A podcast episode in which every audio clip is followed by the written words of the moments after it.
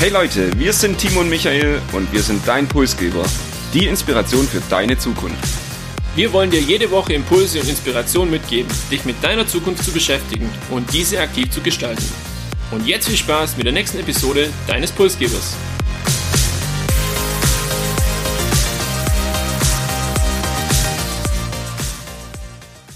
In der Regel kommen die großen Tech-Unternehmen ja aus dem Silicon Valley. Beispielsweise Google, Microsoft oder auch Apple. Während der Corona-Krise hat die Welt aber auch nach Deutschland geschaut. Und zwar auf das Biotechnologieunternehmen BioNTech. Und diese Woche wurden die beiden Gründer, Ugo Shahin und Özlem Türeci, wie ich finde, zu Recht mit dem Bundesverdienstkreuz ausgezeichnet. Grund genug also für uns, auch mal hinter die Kulissen zu schauen.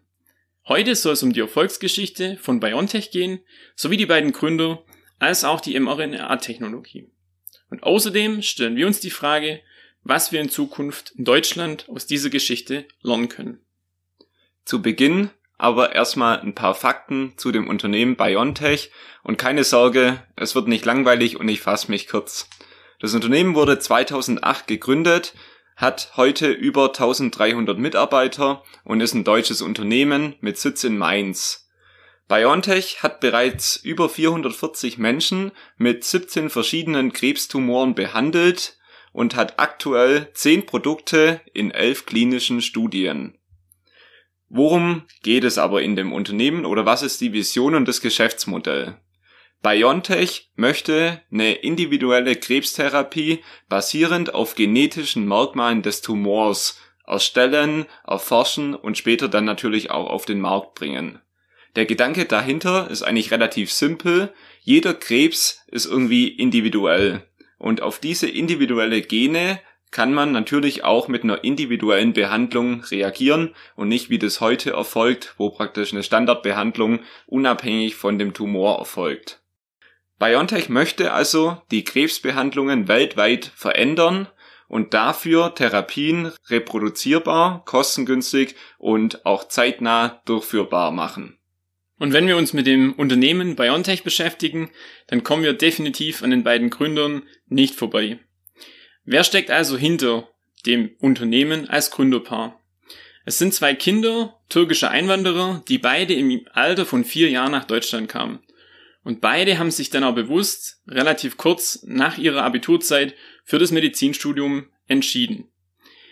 Bis heute treibt beide die Frage um, wie man Krebs heilen kann. Und ich finde es sehr, sehr spannend, weil wir im Rahmen von der Digitalisierung und sämtlichem technologischem Fortschritt hier einfach noch nicht an dem Punkt sind, wo wir sagen können, wir haben die Möglichkeit, sämtliche Krebsarten ja auszurotten, will ich jetzt mal sagen, beziehungsweise komplett zu heilen.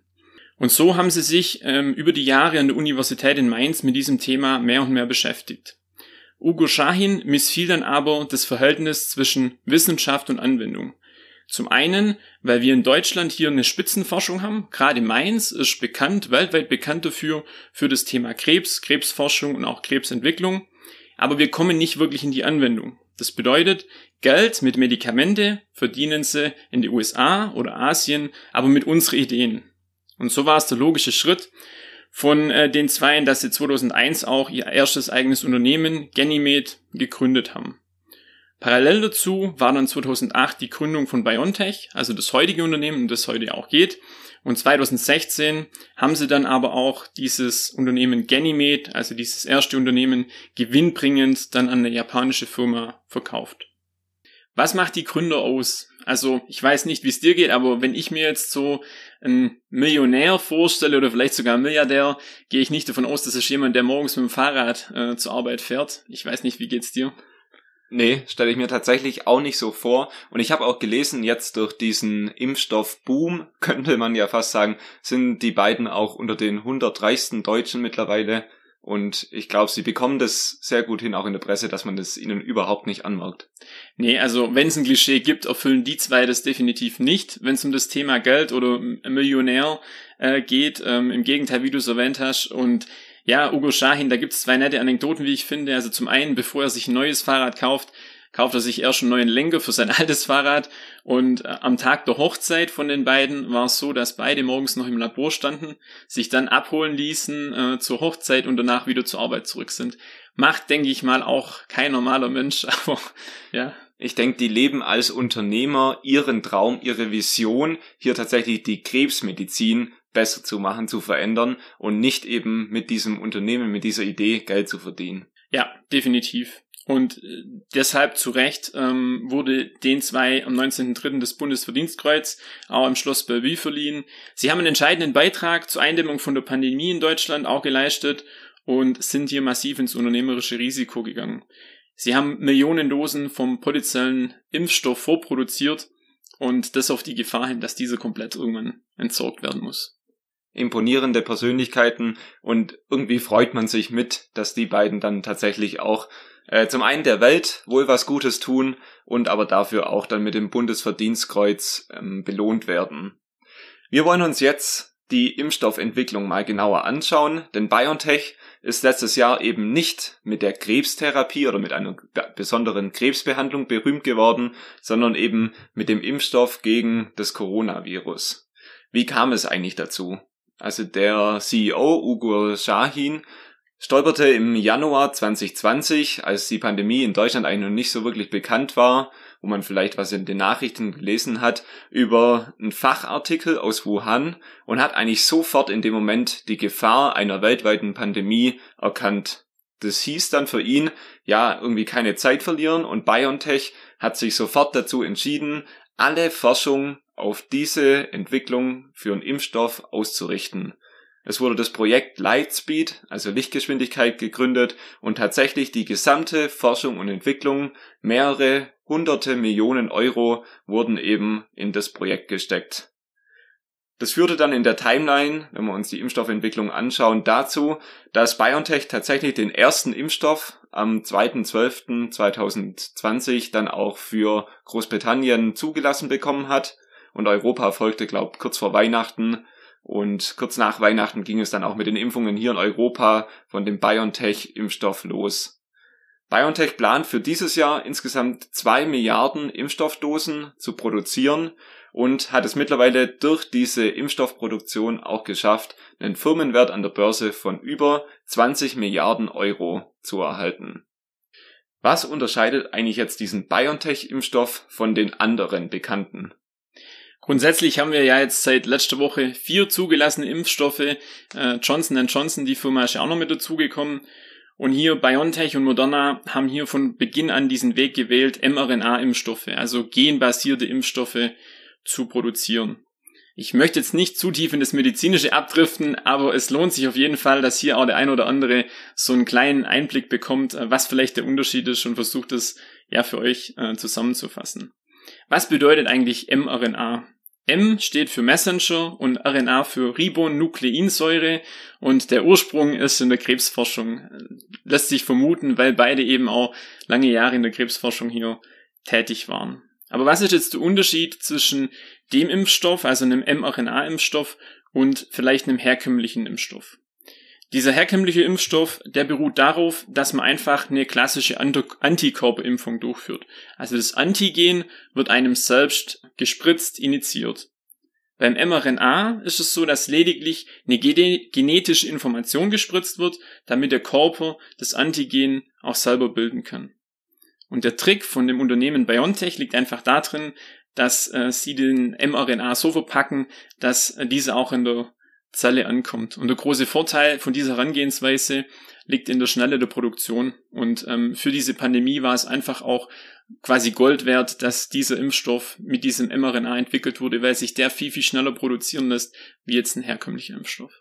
Und ich muss sagen, ich bin sehr froh, dass wir in Deutschland so viele kluge Menschen haben, die das tatsächlich auch verstehen. Ähm, ich gehöre da definitiv nicht dazu. Jetzt habe ich schon von der Vision von BioNTech gesprochen. Es geht darum, individuelle Krebsbehandlungen anzubieten. BioNTech kam jetzt irgendwie auch diese Corona-Pandemie dazwischen, wahrscheinlich auch als riesige Chance, weil irgendwie ist das Unternehmen jetzt bekannt, hat finanzielle Mittel. Aber wie geht's eigentlich weiter? Was plant BioNTech in Zukunft? Besonders spannend auch hier, Sie haben jetzt schon Blick in die Zukunft äh, gelegt. Es werden aktuell Studien gefördert äh, von BioNTech und Pfizer wo es um eine Covid-19-Auffrischungsimpfung geht.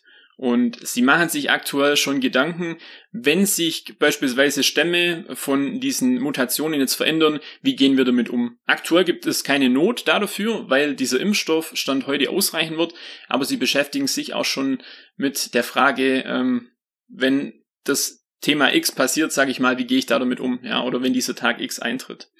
Das Ziel von dem Unternehmen insgesamt ist, ein vollumfänglicher Pharmakonzern zu werden, eine eigene Marke aufzubauen, einen eigenen Vertrieb und ein eigenes Marketing irgendwo auch zu haben. Und sie haben jetzt ja auch vor kurzem zu Jahresbeginn das Werk von Novartis in Marburg übernommen und schaffen es hier mit, wenn das morgen Betrieb ist, und 750 Millionen Dosen jährlich, eine der größten mRNA-Produktionsanlagen in Europa zu sein, mit Standort in Deutschland. Und ich denke mal, diese finanzielle Mittel, die dadurch auch generiert werden, sind dann eine große Chance, aus BioNTech irgendwie langfristig einen Pharmakonzern dann auch aufzubauen und sehr viel einfacher, wie wenn man jetzt ohne diese Umsätze nur Forschung betreibt für die Krebsmedizin. Wir haben nicht umsonst aber die heutige Episode eine deutsche Erfolgsstory genannt. Wir denken, dass wir von dem Projekt und der Geschichte BioNTech sehr viel für die Zukunft von Deutschland und vor allem auch für den Standort Deutschland lernen können.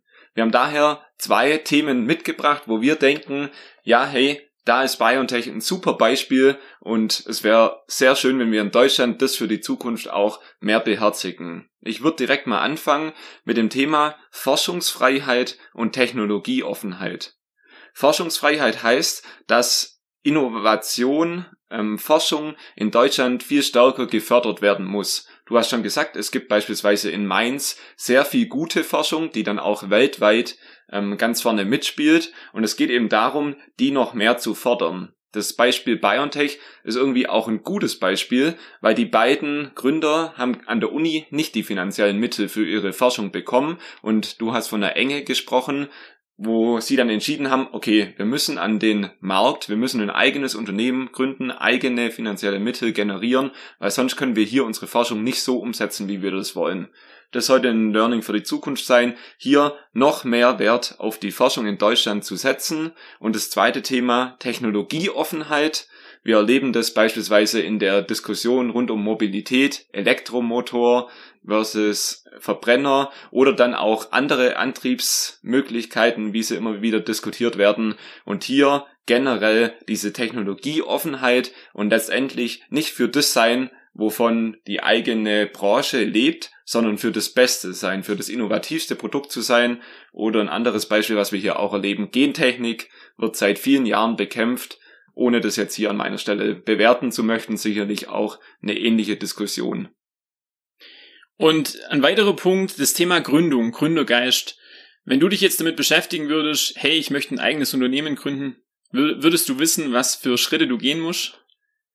Ich muss gestehen, tatsächlich nicht. Ich würde wahrscheinlich einen sehr starken Bürokratie-Dschungel irgendwie erwarten und ich habe gehört, dass es sehr aufwendig ist und mit sehr vielen Hürden und lästigen Hürden vor allem verbunden ist. Und ich glaube, der Gang zu sämtlichen Ämtern, der bleibt da einfach nicht aus. Und wie du es gesagt hast, Bürokratie steht hier erstmal über allem. Und ich denke, hier müssen wir einfach wegkommen, wenn wir als ähm, Deutschland Gründungsstandort attraktiver werden wollen. Wir sind hier im internationalen Vergleich weit hinten dran, wenn es um das Thema Bürokratie geht, auch das Thema Einfachheit von so einer Gründung. Und ähm, hier müssen wir schauen, dass wir einfach auch für die Zukunft uns hier wappnen und beispielsweise, das wäre so eine Idee, so eine, eine Anlaufstelle für so einen Gründer zu schaffen, da wo er sich hinwenden kann, die dann alle Anträge erledigt, alle Anträge erstellt, wo man vielleicht auch Fördergelder beantragen kann. So ist es in Kanada beispielsweise geregelt. Und das wäre für mich so ein Learning, wo wir auch für die Zukunft am besten gleich direkt ähm, übertragen könnten. Was nimmst du mit aus unserer Episode? Ja, das ist, denke ich mal, zum Schluss eine sehr gute Frage, weil vielleicht stellt auch ihr euch die Frage, was nehme ich eigentlich jetzt aus dieser Episode mit? Damit ihr es bei der Frage bisschen einfacher habt, haben wir das für euch schon mal von unserer Warte aus beantwortet. Für mich ist das Thema oder die Geschichte BioNTech vor allem ein gutes Beispiel, dass wir in Deutschland Innovation und Fachkräfte haben und wir die nur besser nutzen müssen, um Innovation, um Wettbewerb, um Zukunftsfähigkeit eben zu erreichen. Und das Zweite, für mich ist die Geschichte BioNTech sehr inspirierend und auch die beiden Gründerpersönlichkeiten. Und ich muss sagen, wenn ich mir das so durchgelesen habe in der Vorbereitung auf die heutige Episode, habe ich irgendwie auch richtig Lust bekommen und Motivation, selbst irgendwann mal ein eigenes Unternehmen zu gründen. Für mich ähm, spannend, sich mit der Technologie auseinanderzusetzen. Eingangs hast du es erwähnt, das Thema Homepage. Ich habe auch wirklich viel Zeit auf dieser Homepage verbracht und man wird da richtig neugierig, was steckt eigentlich so hinter so einem Impfkonzern oder hinter so einem Impfstoffhersteller. Also das hat mich wirklich auch sehr, sehr bewegt. Und für unsere Zuhörer möchte ich es mit einem abschließenden Satz gern zusammenfassen.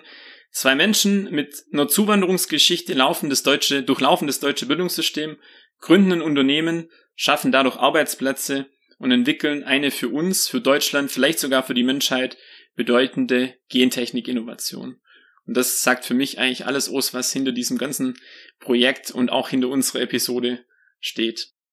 Eine sehr imponierende Geschichte und ich fand auf jeden Fall, die war es wert, heute eine eigene Episode zu werden.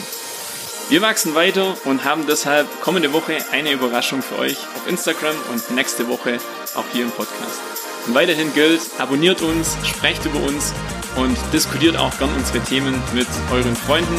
Wir freuen uns auf nächste Woche. Macht's gut. Bis bald.